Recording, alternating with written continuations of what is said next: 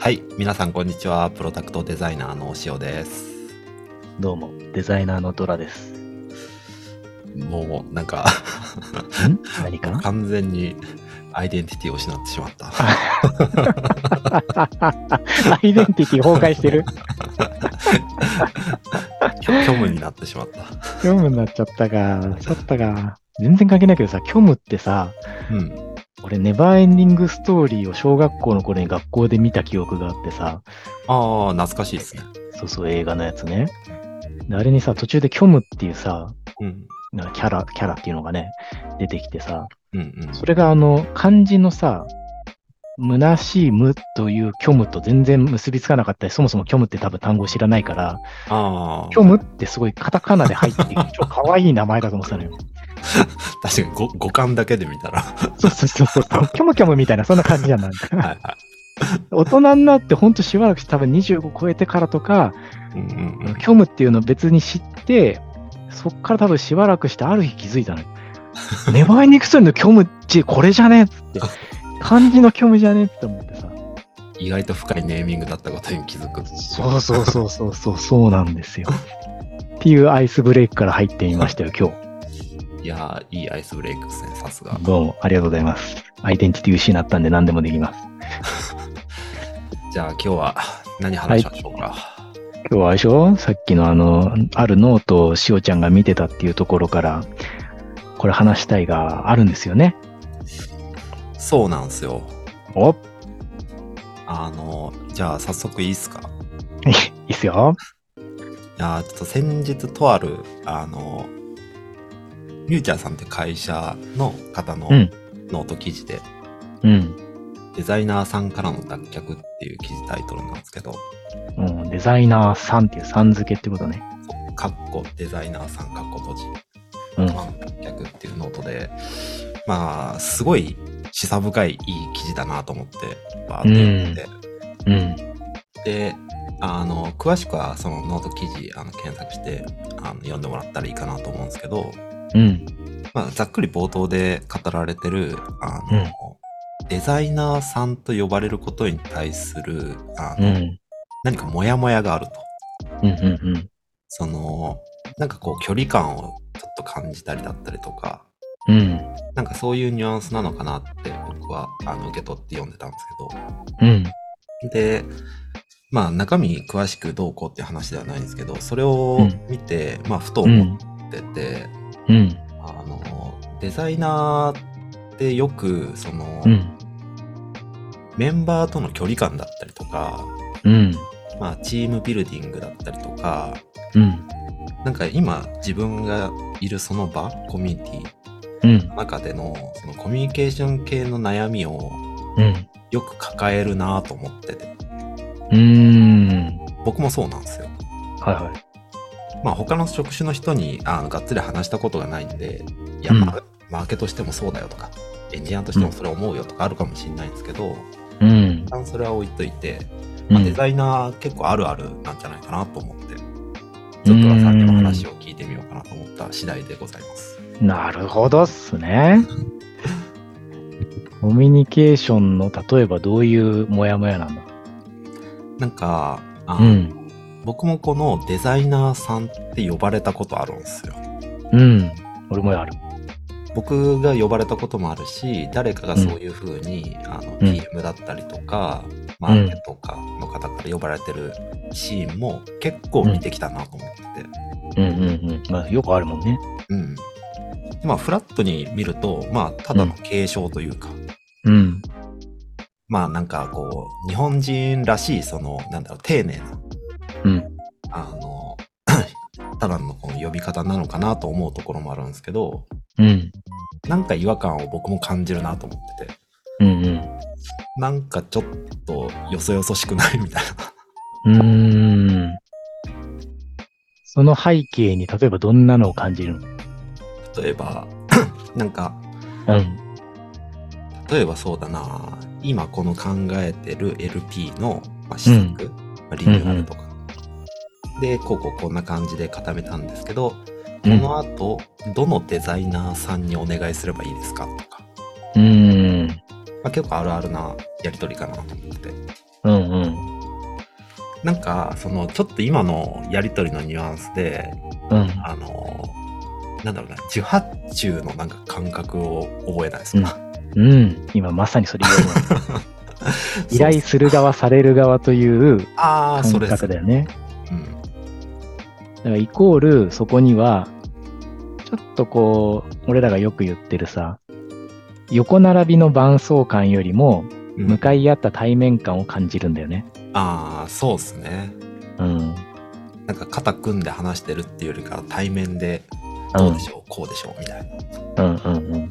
そので例えば、そうだね、ビジネス側の検討者が A さんがいて、うんそこにちょっとマーケ系の B さんが一緒に検討してて、うんうんで、営業部門から一人来て C さんも一緒に検討したやつを、これデザイナーさんに依頼しようっていう、ABC さん対デザイナーになる構図っていうことだよね。うんそうですね、本当に。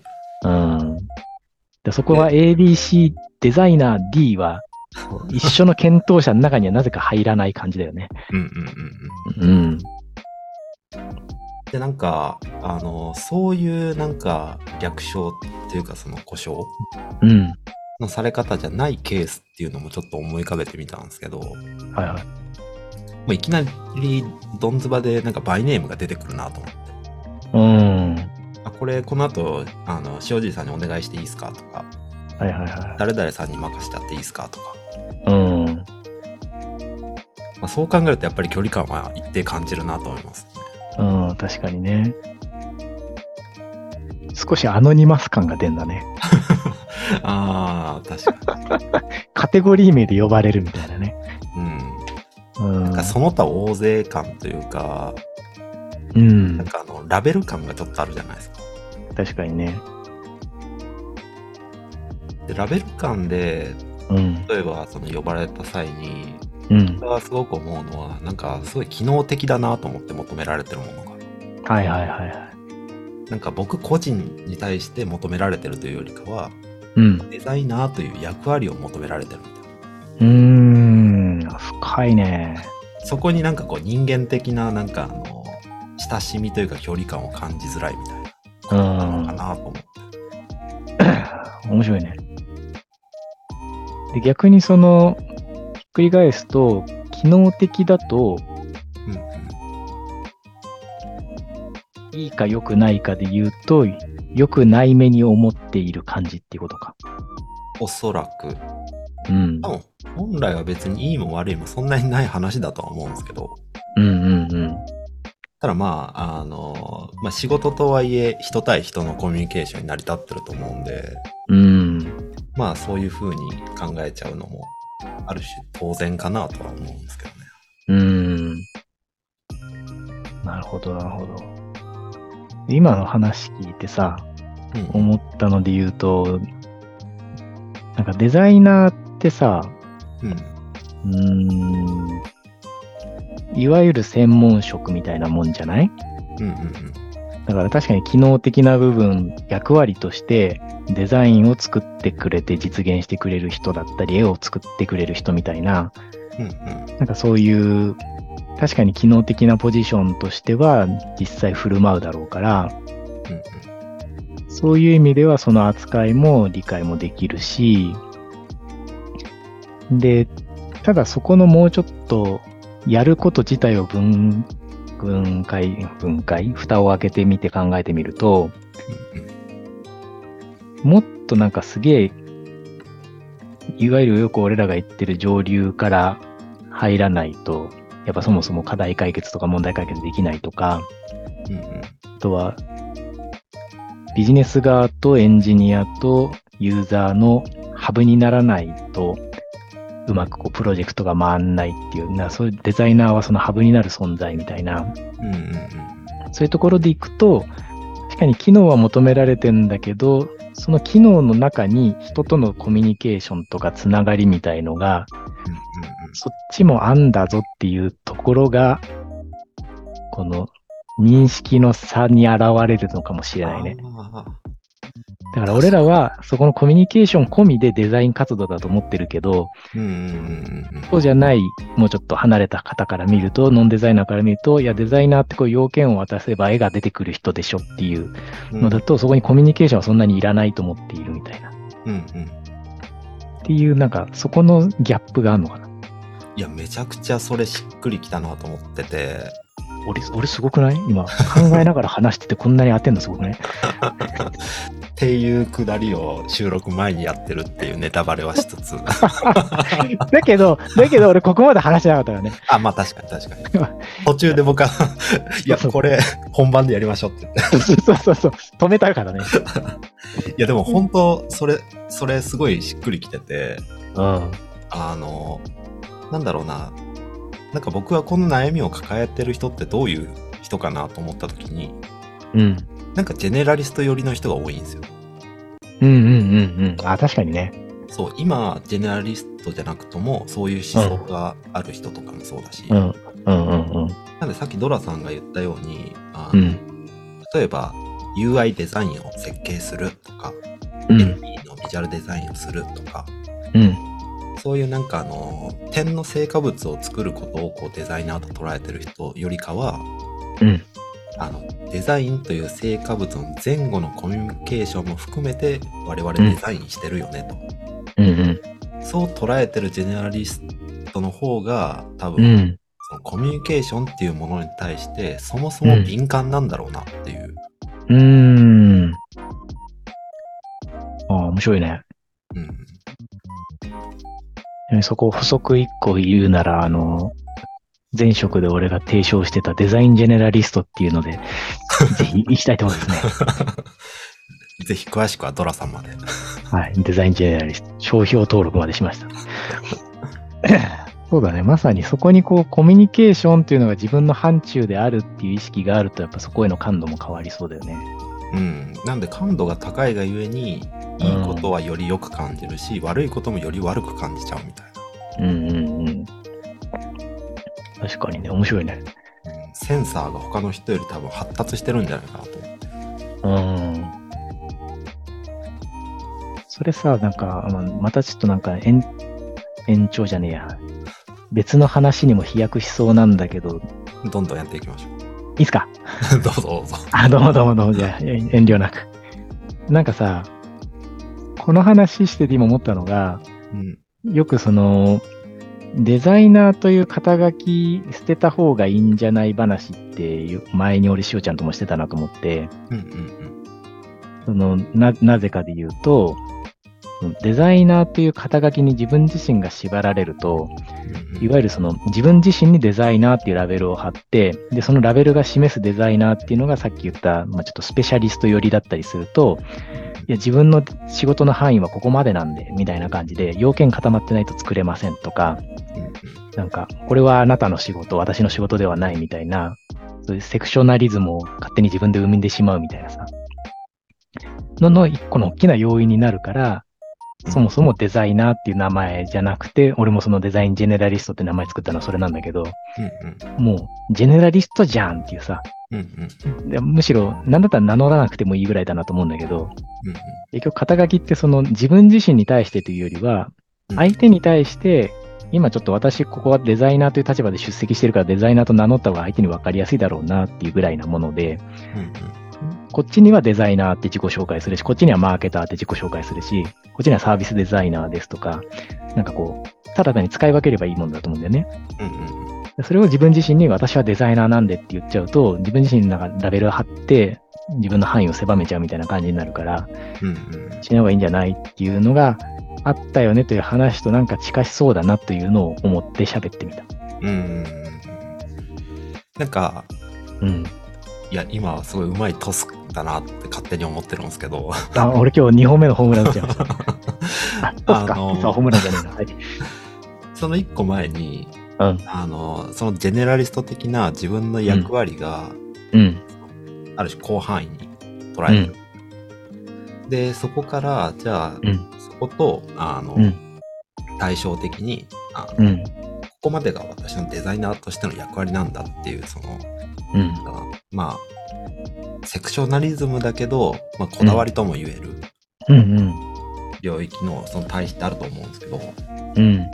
で、まあ、どっちがいい悪いかっていう話というよりかは、うん。今回のそのデザイナーのいわゆるコミュニケーション的なモヤモヤ、うん。あるいはその疎外感とか孤独みたいうんなところで言うと、あの、その前者のジェネラリスト的に広範囲に役割を捉えてるがゆえに、うん。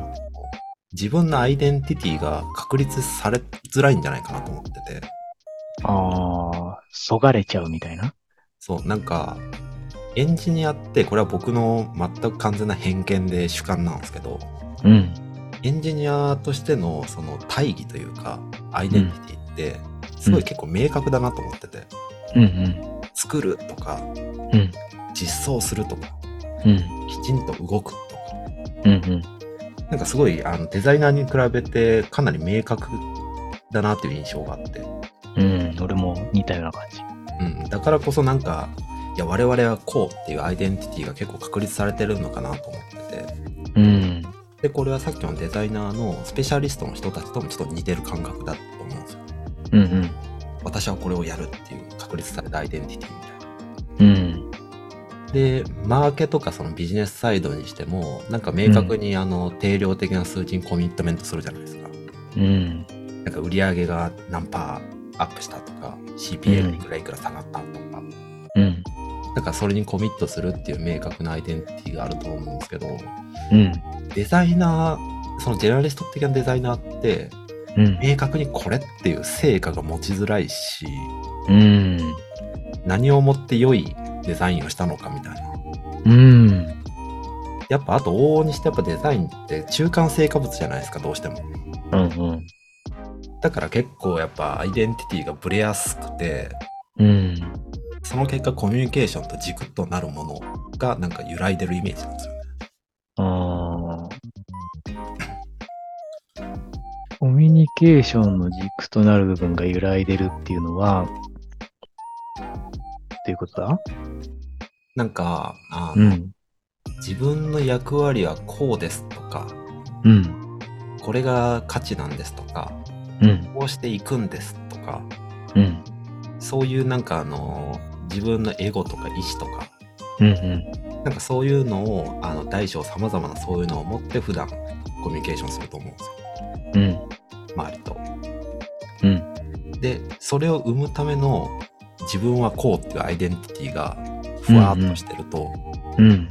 なんかそこのなんかコミュニケーションがなんかわわちゃわちゃするというか、ああ、確かに確かに。訴求ポイントが明確じゃないみたいな感じ。そうそうそうそうそうそう。うん。だから結構お願いベースで先行してなんかコミュニケーションを打ち出されたりとかうん。するんじゃないかなとか。なるほど。逆に頼んでくれる側というか、依頼する側は、うんうん。そこを明確に、こっちの役割を明確にしてくれているから、うんうんうん、わかりやすくもあるよね。ああ、確かに。絵作ってくれる人ですよねって言ってくるんだもんね。うんうんうん。で、それに対して、うんと、ポジティブに取れば、あ、そういう風に認識してくださってるんですね、つって、はい、絵作りもできますよ。ただ僕の範囲もっと広いんで、ここからやっちゃってもいいですか？みたいな逆提案するっていう手もあるし、うんうんこれがちょっとネガだと、俺のこと絵作りの人だけだと思ってやがるみたそいうな そうそうそう感じになるっていうね。でもっとこういう風にしたらいいのになとか、うん。うん。こういう風な進め方の方がもっといいものづくりできるだろうなとか、うんうんうん。なんかそういうモヤモヤにつながっていくんじゃないかなみたいうん。な。で、スペシャリストの人だと、私、うん LP のデザインする人、じゃあ LP のデザインお願いしますっていうこの通過になるから、うん。あんまりそこで悩まない気がするんですよ。確かに。そうだね。面白いね。さっき、その、しおちゃんが言ってた、うん。アイデンティティがっていう話がちょっと俺は面白くて引っかかってて、うんうん。うーん、確かに、なんつうのかな。ともすれば何でも嫌なわけじゃない。うんうんうんうんうん。まさに。で、その、例えば今なんか俺はさ、サービスデザイナーに去年からこう名乗り始めたわけだけど、うん本当なんかあの職種の定義とかいろいろこう仕事上書く機会とかさ、うんあの職務の範囲とか考える機会があって考えると本当広いのよ。うん全部だな、みたいなさ。うんうんなんかそうなってくると、なんつうの、それがワクワクするっていう人はいるだろうし、うん。その中で自分の好きな範囲、ここっつって自分がやりたいことがそこだよっつって持っていける人もいれば、うん逆にさっきみたいなそのエンジニアぐらいカチって決まってないと、まあエンジニアってちょっと例だけどね、うん。俺らが思ってるエンジニアの定義ぐらいで言ってるけど、うんなんかそんぐらい決まってないと不安とか、ロールモデルがいないから自分はどうしたらいいんだろうみたいな、うん。そっちにも行く可能性がやっぱあんだなと思って、うん。だからジェネラリストであるがゆえのこうさ、自分でその範囲も決められるし、うんうん。逆に自分が決められないと分からなくて不安だしみたいな。うん私、絵作りだけのデザイナーじゃいけない気がするけど、でも何をやったらいいのかしらみたいなモヤモヤとかさ。うんうんなんかそっちにもつながる感じがするね。いやめちゃくちゃあると思っててうん。なんか多分ジェネラリストの人ってもう気質からしてそもそもジェネラリストな気がするんですよ。あ、そうだね。ほっといてもジェネラリストだね。そうそうそうそうそう。うん。で多分興味関心としてそもそも広範囲に、あの捉えることが多分好きなんだと思うんですよね。うんうんうん。でもだからこそなんだろうなその絵作りだけじゃない UI 作るだけじゃないっていう、そのコミ前後のあのあまねくコミュニケーションも含めてデザインとして捉えてるんだけどうん。いかんせんそのじゃあビジネスうん。のあのビジネスサイドとのあの話し合いとかの場になった時に、うん。どうしても多分相手の方が知識量も経験も上じゃないですか。うん。ってなってくると多分話が噛み合いづらいと思うんですよね。うん。でなんかすごい簡略化された言葉に置き換えられたりとか、うん。あデザイナーさんはあのこういうところだけあの押さえてもらったらいいんでみたいにうん。なんかちょっとはしょられちゃったりとかうん。多分そういうのがちょこちょこ出てくると思うんですよ。うんうん。何言ってるかそもそもわかんないとか。うん。これはすげえコミュニケーションのモヤモヤにつながるなと思って。うーん。確かにね。そういうシーンから逆算していくと、あれ、うん僕、私って本当に役に立ってるんだっけ、みんなに、みたいな。うん。っていう不安にもつながりそうだなと思って。なるほどね。確かにね。これさ、お俺ら、まあ、どっちかっつったら多分ジェネラリストタイプな気質じゃない？うんなんでジェネラリストになったんだろうね。結果的に。うん。まあ、あの、興味があって首突っ込んでたら勝手になってたみたいな感じです。うん、うん、うん、うん。そうだよね。なんかちょうどさ、今その自社のさ、ノートの記事書いててさ、うん。ほんとなんかタイムリーにこういう話なのよ。うん。で、俺昔のさ、その、某事業会社に常駐でデザイナーとして入ってて、うん。で、その時にこう開発の案件とか携わるとさ、やっぱさっき言ったそのデザイナーさん的扱いから始まるわけでね。うん。だから、よく言われ、よく本当聞いたのは、いや、まだ仕様決まってないんで、今デザイナーさんに入ってもらっても、ちょっとやってもらうことなくて申し訳ないですみたいあな。るある。すげえ言われるじゃん、これ。うんうんだから、仕様が決まるまではデザイナーは呼んだら申し訳ないと。別に呼びたくないとかでもなく、デザイナーさん入ってもらってもやってもらうことがないのに、そんな時間使わせたらもったいないんでって気を使ってくれるわけだね。うんで、結局それで降りてきた仕様で、えーワイヤー見ても、いや、いろんなとこ行けてねえなって結局こっちから目線で見たら思ったり、ユーザー目線で見たらこうなんじゃないっていうところがあって改善したいですって言っても、ド、ウォーターフォールとかでもう無理ですみたいな、要件的に終わってるんでみたいなうん。ことになると、まあ、しゃあねえっていうなんかもうやるせない気持ちで UI のとりあえず絵だけ作ってさ、世に出すってことになって、で、次回からはもう上流から読んでほしいっすっていう話を各所に敷いていくっていうさ。で、だんだんそれを繰り返していって、あ読んでいいんですかみたいなところから、うんその要件決めのところから入っていくようになって、実際それが、あの、あ、デザイナーさんの目線が入るとやっぱいいっすねっていう結果を生んで、うんだからこう、事実としてみ、あの、今の世の中みたいなさ、うんデザイナーは上流から入ってもらった方がより良いプロダクトが作れるのだっていう風潮になってたと思うのね。うんうんうんでなんかまさにこういう、俺今何が喋りたかったんだっけな。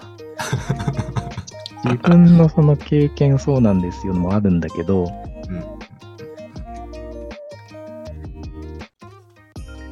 もう俺もう全然今吹っ飛んじゃって、俺、その前のしおちゃんの話につなげつなげようと思ってたんだけど、なんだっけ、忘れちったな。何の話したっけ？なんだっけな、あの、役割範囲が広いがゆえに、うん。あの、個別でビジネスサイドとかと話していくと、どうしてもなんか解像度が自分の方が低くなっちゃって、あ、そうかそうかそうかそうか。で役に立ってる感を得られない。あ、そうだね。あ、そうだそうだそうだ。で、ジェネラリストってなんで俺らなったんだっけって話してたんだ。うん。だからなんか、そうやって課題に直面して、うん。その、これじゃいいもん作れないじゃんから、もうちょっとじゃあ上流から、要件的から一緒に入るとか、うん。そんな感じで広げていくパターンもあったよねっていう話がしたかったんだ。うん。うん。うん。うん。うん。それプラス好奇心だね。うん。うん。うん。なんで結構、なんだろうな、あの、うんなんか、よく、その、某、昔のうんある社では僕は体験してたことなんですけど、うんあの、なんだろうな、ビジネスサイドの人たちはデザインのことを分かってくれないみたいな。うん。結構昔のまだそのデザイナーが上流入るっていうのが当たり前になってない時代だったじゃないですか。うん。っていう時代背景もあってか、やっぱそういう声ってやっぱあったと思ってて、うん。で、そこで結構なんだろうな、あの、デザイナーとビジネスサイドは、あの、うん壁があるんだみたいなのを、うん。そこで案にこうみんな感じ取ってたと思うんですよ。うん。うん。で、その状態も我々のようなそのジェネラリストタイプの気質の人からすると、多分もやると思うんですよね。うん。いや、もうちょっと密になんか、あの、がっぷり4つでこう話し合いたいんだけどな、みたいな。うん。そこもなんか一個疎外感の要因にはなりそうだなと思って。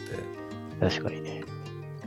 なんかさ、そこのさ、例えばビジネスサイドの方と一緒に仕事をした時のうん価値の発揮の仕方って、もちろんその同じ言語でビジネスの話ができるみたいのは必要とかはあると思うんだけど、うんうん。なんかそれに加えてさ、やっぱデザイナーが長けてるのって概念整理とかさ、うん。発散と収束っていうのがやっぱ大きくあるなと思ってて、うんうん。結構やっぱいろんな人と仕事して思うのは、もうこれをやるのだっつって、全然こう、打ち手を発散しないままいきなり解決策だけボンって一個出てきて、で、それに向かっていっちゃうとかさ。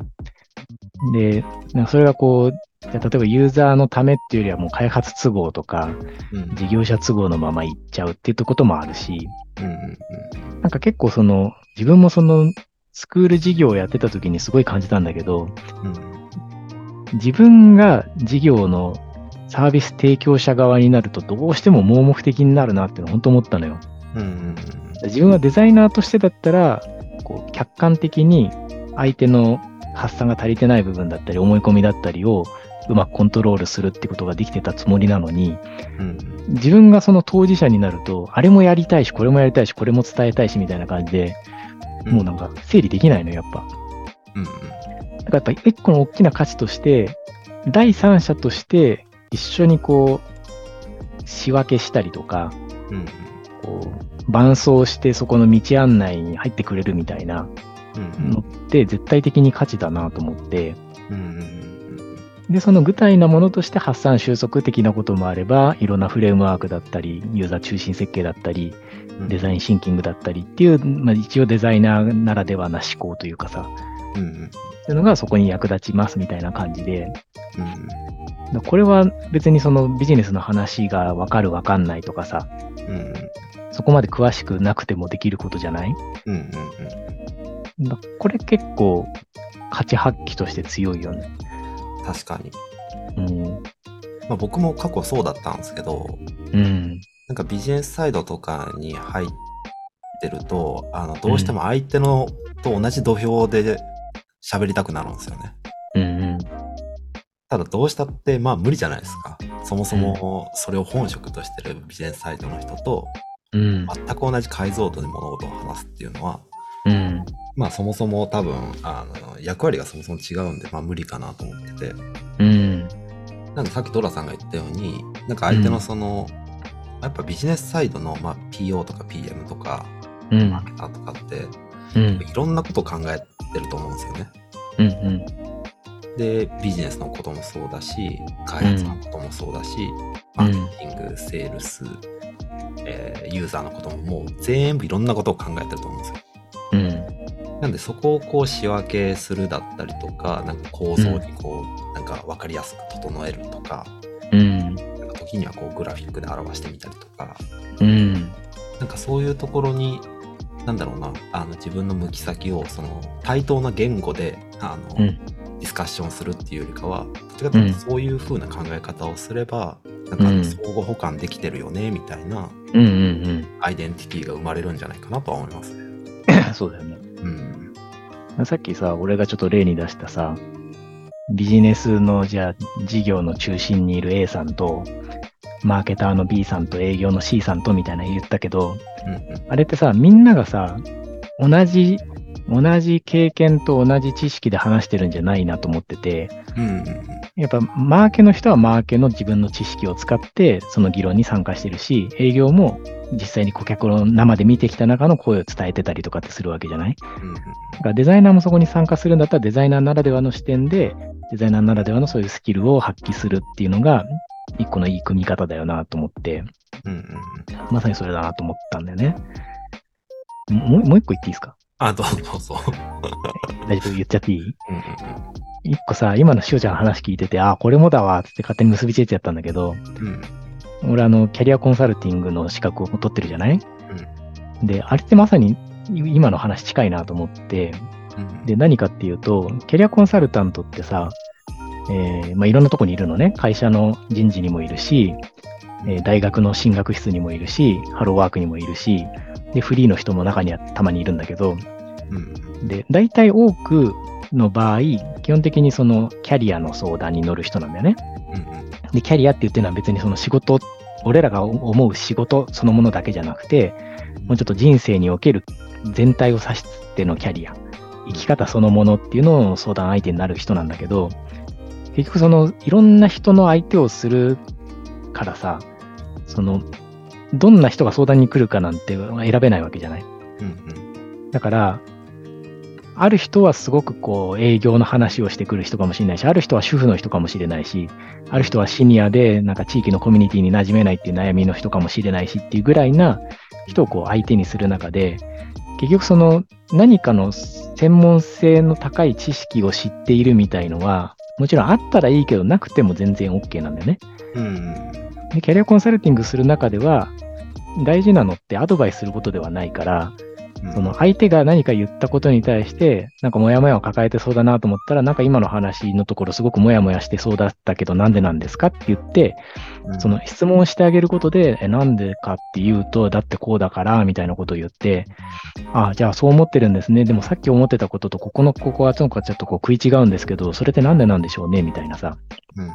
もう相手が出してきた言葉を使って、えーここはここはっていうふうに、なんかこう、解きほぐしていくようなさ、うん。ことになるから、結局これって別に専門性があればあるに越したことないけど、なくても全然できることなんだよね。うんうんうん。だ結構デザイナーがやるさっきの話と似てるなと思って、別にビジネスのすごい何か専門知識を知らなくても、ある程度のファシリテーションとか、さっきのグラフィック化とかはできるなと思うし、うんうんまあ、そこに加えてのその、ちょっと専門性があると相手の単語がわかるとかさ、うんうんうんそんぐらいはあると思うけど、価値提供自体はできそうだよね。確かに。なんかデザイナーがやってるのもまさにそういう、あデザイナーがやってるというか、デザイナーの価値が発揮できるのもまさにそうだなと思ってて、うんうん。なんかすごい空中戦で話が行われてる時とかに、うん。なんかあの、空中戦を空中戦のまま頭の中でこの話を構造化して、あ、この視点抜けてるなとか、うんうん。こういう考え方もあるよな、みたいなのを、あの、うん問いにしてそのミーティングの場に出すとか、うん。なんかそういうのもデザイナーの、なんか、いわゆるクリティカルシンキングみたいなうん。ところかなと思ってて、うん。なんかそういう、なんだろうな、なんか相手の話してる内容がわからないとか、うん。なんかこ平易な言葉で置き換えられてるみたいなのをこうダイレクトにそのまま受け取るんじゃなくて、うん。なんかそれをどうこう料理すればこのみんな全員がこう分かりやすくなるだろうかとかうん。もっとこうシンプルにできないかとかなんかそういう風に考え方を変えると、ちょっとモヤモヤも薄れる気はしますそうだよね。ね。うんうん。今なんか喋ろうと思ったけど、また抜けちゃった。じゃあちょっと話していいですか？あ、どうぞどうぞ。いやなんかさっきあのドラさんの経験談のところでうん。あのいやもっと上流から呼んでくれたらいいのにみたいなうん。でなんかそれを言って次回から上流に入っていくとあやっぱりデザイナーさん入ってくれた方が良かったみたいなうん。で多分そういうなんかムーブをしていくと多うん分ドラさんも過去 R でそうだったように多分バイネームで呼びは呼び始められると思うんですよ。ああ、それはあるね。うん、俺の場合、ドラっていう名前がすげえ覚えやすかった。本名よりもそっちの名前だけで知ってる方が多かったね。うんうん結局はなんかそのなんかラベルで呼ばれるか、うんバ。イネームで呼ばれるかだけにこうフォーカスして考えてみるとうん。なんか相手とか周りとのその信頼関係をどれぐらい築けられるかっていう話かなと思っててうーん。それまさにそうですね。信頼貯金ですよ。そうなんか信頼関係さえあれば大抵のコミュニケーションってうまくいくなと思ってるんですよ。うん。それな。ほんとそれな。ってなった時になんだろうなそのなんかよりなんだろうなその頑張る方向をうん。さっき言ってたように、相手のその専門性に入っていく。まあこれも一つやり方としてありかもしれないですけどうん。その空中線をより分かりやすくするみたいな場をこううん。分かりやすくする、うん。しかも物事概念的なものをこう分かりやすくするとかシンプルにするとか伝えやすくする、うんうん。なんかそっちへの頑張り方で価値を発揮して信頼貯金を積み上げていくと、うん。おそらくなんか一体感みたいなのも得られるんじゃないですかね。かもしんないね。うん、俺さっきわ忘れたことを今思い出した。はい今の話の続きで、うんその、そういうさ、なんかこう、仕分けとかさ、うんと解きほぐしたりとか、道筋を、なんつうな、明らかにしたりとか、うん。これってすごい今言ってた通り、価値になるわけじゃん。うん。で、これキャリアコンサルタントの話に戻ってまたよくある話なんだけど、うんうん。キャリアコンサルタントの一番理想的な姿って、うん。キャリアコンサルタントの価値がわかんないことっていうのがあるのよ。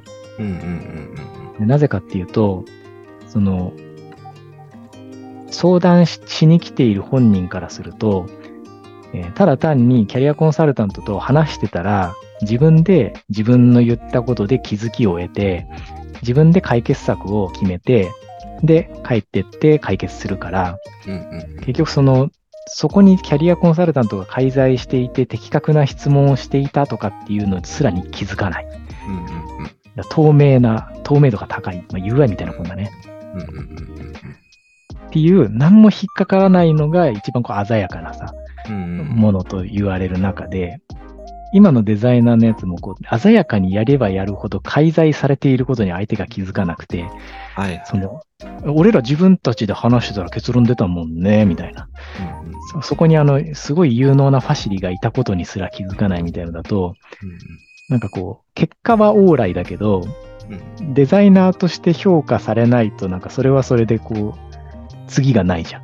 うんうんうん。信頼貯金もたまんないじゃん。うんうんなんかそこがこう、どれだけ鮮やかにやりつつ分かりやすくそれをアピールできるかというか、うんうん。気づけ、気づいてもらうようにするかみたいのって、うまくやればやるほど難しいやつだなっていうのを思った。ああいやめちゃくちゃいい話だなと思って。うん。僕それで言うと一個トラさんと今のうん、違う考え方があるなと思ってて。うん、あの例えばめちゃくちゃうまく場をこううんファシリテーション、ないしは、まあ、チームビルディングみたいな側面も含めて、うん、うまくやればやるほど多分気づかれないっていうあの美しさってあると思うんですけど凄さみたいな。うんでまあそうすればするほどあのデザイナーさんとしてやっぱすごいねっていうような評価は遠ざかってしまうと。まあ、確かにそれあるなと思う一方で、なんかドラさんが入ってくれてから良くなってねみたいな感覚は多分ずっと生まれ続ける気がするんですよね。うんうんうんうん。なんか僕、あの逆にそうすればそうするほど、うんハイネームで呼ばれ始めるんじゃないかなと思ってて、うんうんデザイナーという機能があったからというよりかは、うん。うん。ドラさんが入り出してからなんかうまくいってるみたいな、うんうんうん。そういう見方もあるなと思って。確かに確か良さは実感はできるんだよね、きっとね。うんうんうん。事実良くなってれば、なんか良くなった気がするって。で、それをデザイナーが入ってきた、誰々さんが入ってきたからだと気づいてもらえればいいし、気づいてもらえなくて、こう、なんだろうね、俺たちがうまくやってる、できるようになったんじゃね？みたいな感じだと、うんうんちょっとアピール必要かもしれないね。確かに。うん。でも、おそらくそんだけもしうまくやれてたとしたら、あの、なぜうまくいってるのかに気づけなくとも、うん。前後比較は感じるはずなんですよね。そうだね。ドラさんがいない時なんかまとまり悪いなとか。うん。それはあるよね。う 人は差で認識するからね。ん。うん。そういうの面白いね。なんで結局のところそういうデザイナーのなんかチームとか組織とか、うん。まあコミュニケーションにおける疎外感とかって、うんなんか。自分がそのコミュニティにちゃんとあの帰属してるというか役に立ってるっていう感覚が得られないっていうのは根本原因な気がするんですよね。うーん。すごいね。ちゃんとまとめてきましたね。あれだよね。マズローの欲求5段階説でいう4番目の承認欲求ですね。ああそうですね。でこの承認欲求満たせないのに、その上の、なんだっけ、達成欲求だっけ、一番上。個人のもう、達成みたいな、やりたいことが達成されるみたいなね。うんうん。あれ、あれだけ求めても、みんなからなかなか承認されなかったら、3段階目の所属と愛の欲求までしか満たせませんみたいなさ。うんうんうん。そういう状態かもしれないね。そうですね。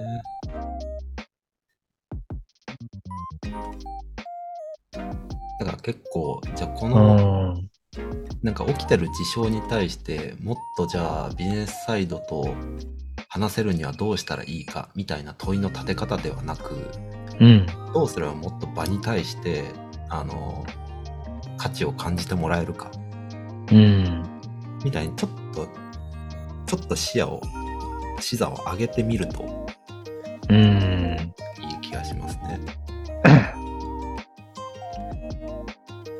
果にコミットってこと？結果にコミット。目的にコミット。目的にコミットうん。ありたいそのなんかシチュエーション？うんうん。なんかあのデザイナーさんみたいな呼ばれ方じゃなくてなんか場合によって、あのこうお願いあの軽いい意味での軽くお願いされるようなノリうん。でワイワイとみんな熱量高くディスカッションなりコミュニケーションなりしてるあり方を目的として、うん。そこに対してどうやってじゃあ自分自身があのメンバーの中でこう信頼をこう生んでいけるかみたいなうん。ちょっとそういう抽象的に一個上げてみた方がいいかもしれないです。確かにね。うん。あそれとなくまとまったね、話がね。いろいろすっげえ言いたいことだけを言って散れ、散らかしたけど、なんかまとまったね。やーまさにこのデザイナーの孤独っていうテーマに関してはうん。僕はここ数年ぐらいずっと考えてるんであ、そう。プロフェッショナルですよ孤独の。素晴らしいね。逆に、これあんまり、正直あんま感じたことなくて、うんうんうん。自分、まあ自分の場合つうか、な、なぜ感じたことないかなって考えてみると、うんその溝を瞬間的に埋めに行ってしまうのかもしれないね。うーんなんつうか。入れてよーって言いに行くというか。はいはいはい。ダラさん割とそういうのをパキッとこう言えるタイプですよね。うん。溝があるのが燃えるタイプ。うんうんうん。で、溝がなくなると興味失うタイプなんですよ。ああ、なんか俺、課題も課題もなくなっちゃったみたいな。なっちゃう、そうそう。次のゲームはどこみたいな。そうそうそうそうそう。なんか俺前、前もこう話したかもしれないけど、多分目の前の課題を解決することが一番の楽しみで、うん。だから、あんまなんかこう、こういうこと言っちゃうとあれだけどね、なんか事業の目的達成とかさ、うんうん。ありたい世界を作るみたいな、そんななんか自分の中になくて、うんうん。目の前の課題をし自分が解決できることに最大の喜びを感じるから、うんうんさっきのその話で言うと、俺よくあの、友達とかもそうなんだけど、うん。うんなんかあの、つん、ああ超フレンドリーな友達よりも、すげえツンってした友達とかの方がなんか崩しがいがあって面白いのよ。ああ、なるほど。エンジニアの人とかすげえそれあったんだけど、うんうん。もうめちゃくちゃなんか、なんつうのかね、すべてドライにバシッバシって、はいしか返事しないぐらいな、うんめちゃくちゃ冷たいエンジニアの人がいて、それすげえ燃えて、うん。で、いいろんななんか勝手に、なんつうのかな、すり寄ってって言い方があってんのかわかんないけど、歩み寄って。歩み寄って、そうそうそう。この人を崩すにはこう言ったらいいかなとか、こういう風に笑かしてみたらどうかなとか、うんうん。なんかそんなやついろいろやって、で、最終的になんか一緒にカートに出かけるぐらいになったんだけど、うんちょっとそこでこう興味落ちちゃったんだよね。うん。仲良くなっちゃうとね。目的を達成しちゃった。目的を達成しちゃったから、つ次の目的を探しに行くことになっちゃうっていうね。うん。その気質はありそうだね。よくわかんないけど、なんかいきなり自己分析しちゃった。いや僕もドラさんと同じ気質なんですよ、基本は。うん。ただ結構、多分環境の違いもあると思うんですけど、うん。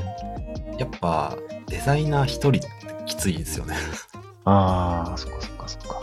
そうそうそうそう。確かにその環境はずっと違うもんね。うん。うん。で、一人のまま結構、事業の、まあ、スタートアップ、もうほとんど01のスタートアップの立ち上げからなんで、うん。もう超ハードシングスなことに、3人で、3人とかっていう少人、そのチームで向き合ってはいるものの、デザイナーとしての僕は一人なんですよね。結構、お受け止め方の重さが違ったんだろうなっていう、その環境の違いで。うーん、そうか。わかりましたね。面白いな。いずれ、いずれ深掘るテーマだね、もうね。いや、これ深掘ったらね、もうめっちゃ面白いと思いますよ。うん、育ってきた環境によってっていうね。確かに。いや、そこでちょっと一個思い出した、ちょっと全然それちゃうかもしれない話一個いいですか？おーしょうがねえな。最後だぞ。最後、最後に。あの、よく僕も言ってたし、僕の周りも、のデザイナーも言ってたんですけど、うん。あの、ビジネスサイドはデザイナーの、デザイナーとか、デザインとか、ユーザーのことを考えてくれないみたいな。ああ、よく言われるやつね。そう。で、まあ、そこからちょっと派生して、ブランディングのこととか、うん。いわゆるザ・クラフト的なデザインに対してあまりこう興味関心を向かれないみたいな、うんうんもやもやって、まあ、結構あるあるだったなと思ってて、うん。うん。でも自分がそのスタートアップ的なその本当に立ち上げの状態から関わってて、うん。僕はそこから一個考え方が変わったのが、うん。あの、事業サイド、PO とか PM とか、それこそ CEO とか COO とか、うんもう圧倒的にユーザーのことも考えてるんですよ。うんただ、他にも考えないといけないことが山のようにあって、うん。うん。だからこそ一つ一つがこう、希釈化するというか、うん。どうしてもやっぱキャパシティの中の割合だと思うんですよね。うんうん。だから一つ一つで見たときにユーザーのことに対してあんまり考えてないように見えるみたいな。うん。なるほど。多分その後のなんかメカニズムの違いはあるなっていうのにままず一個気づいたのと、うん。あと、それめっちゃ言いたかったことなんですけど、もう一つ言いたいことがあって、うん。じゃあ我々デザイナー、僕自身も、うん。あの、で、あの、ビジネスサイドの言葉を理解しようとか、うんち。ゃんとマーケとかセールスのことを勉強しようとかしてたっけと思って。うんうんうん。逆にね。そうそうそうそう。その自戒はめちゃくちゃありましたね。うーん。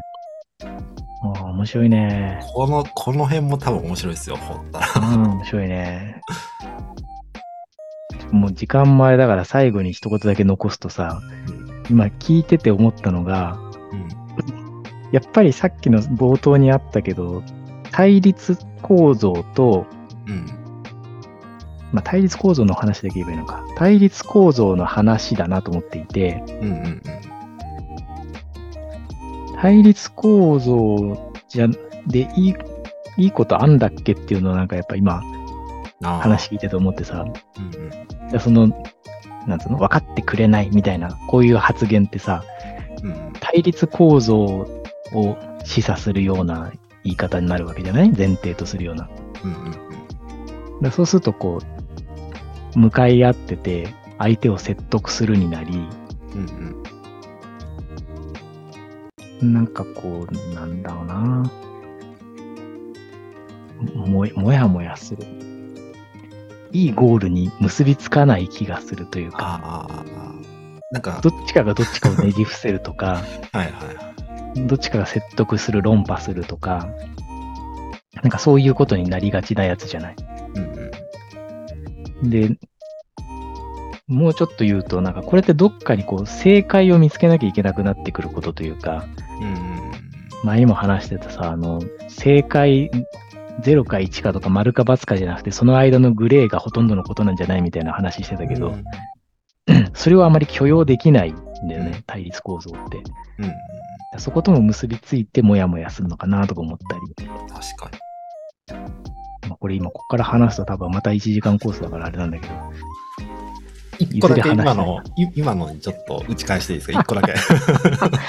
もうこれずっと終わらないやつだね。一個だけ、一個だけ。いいよ。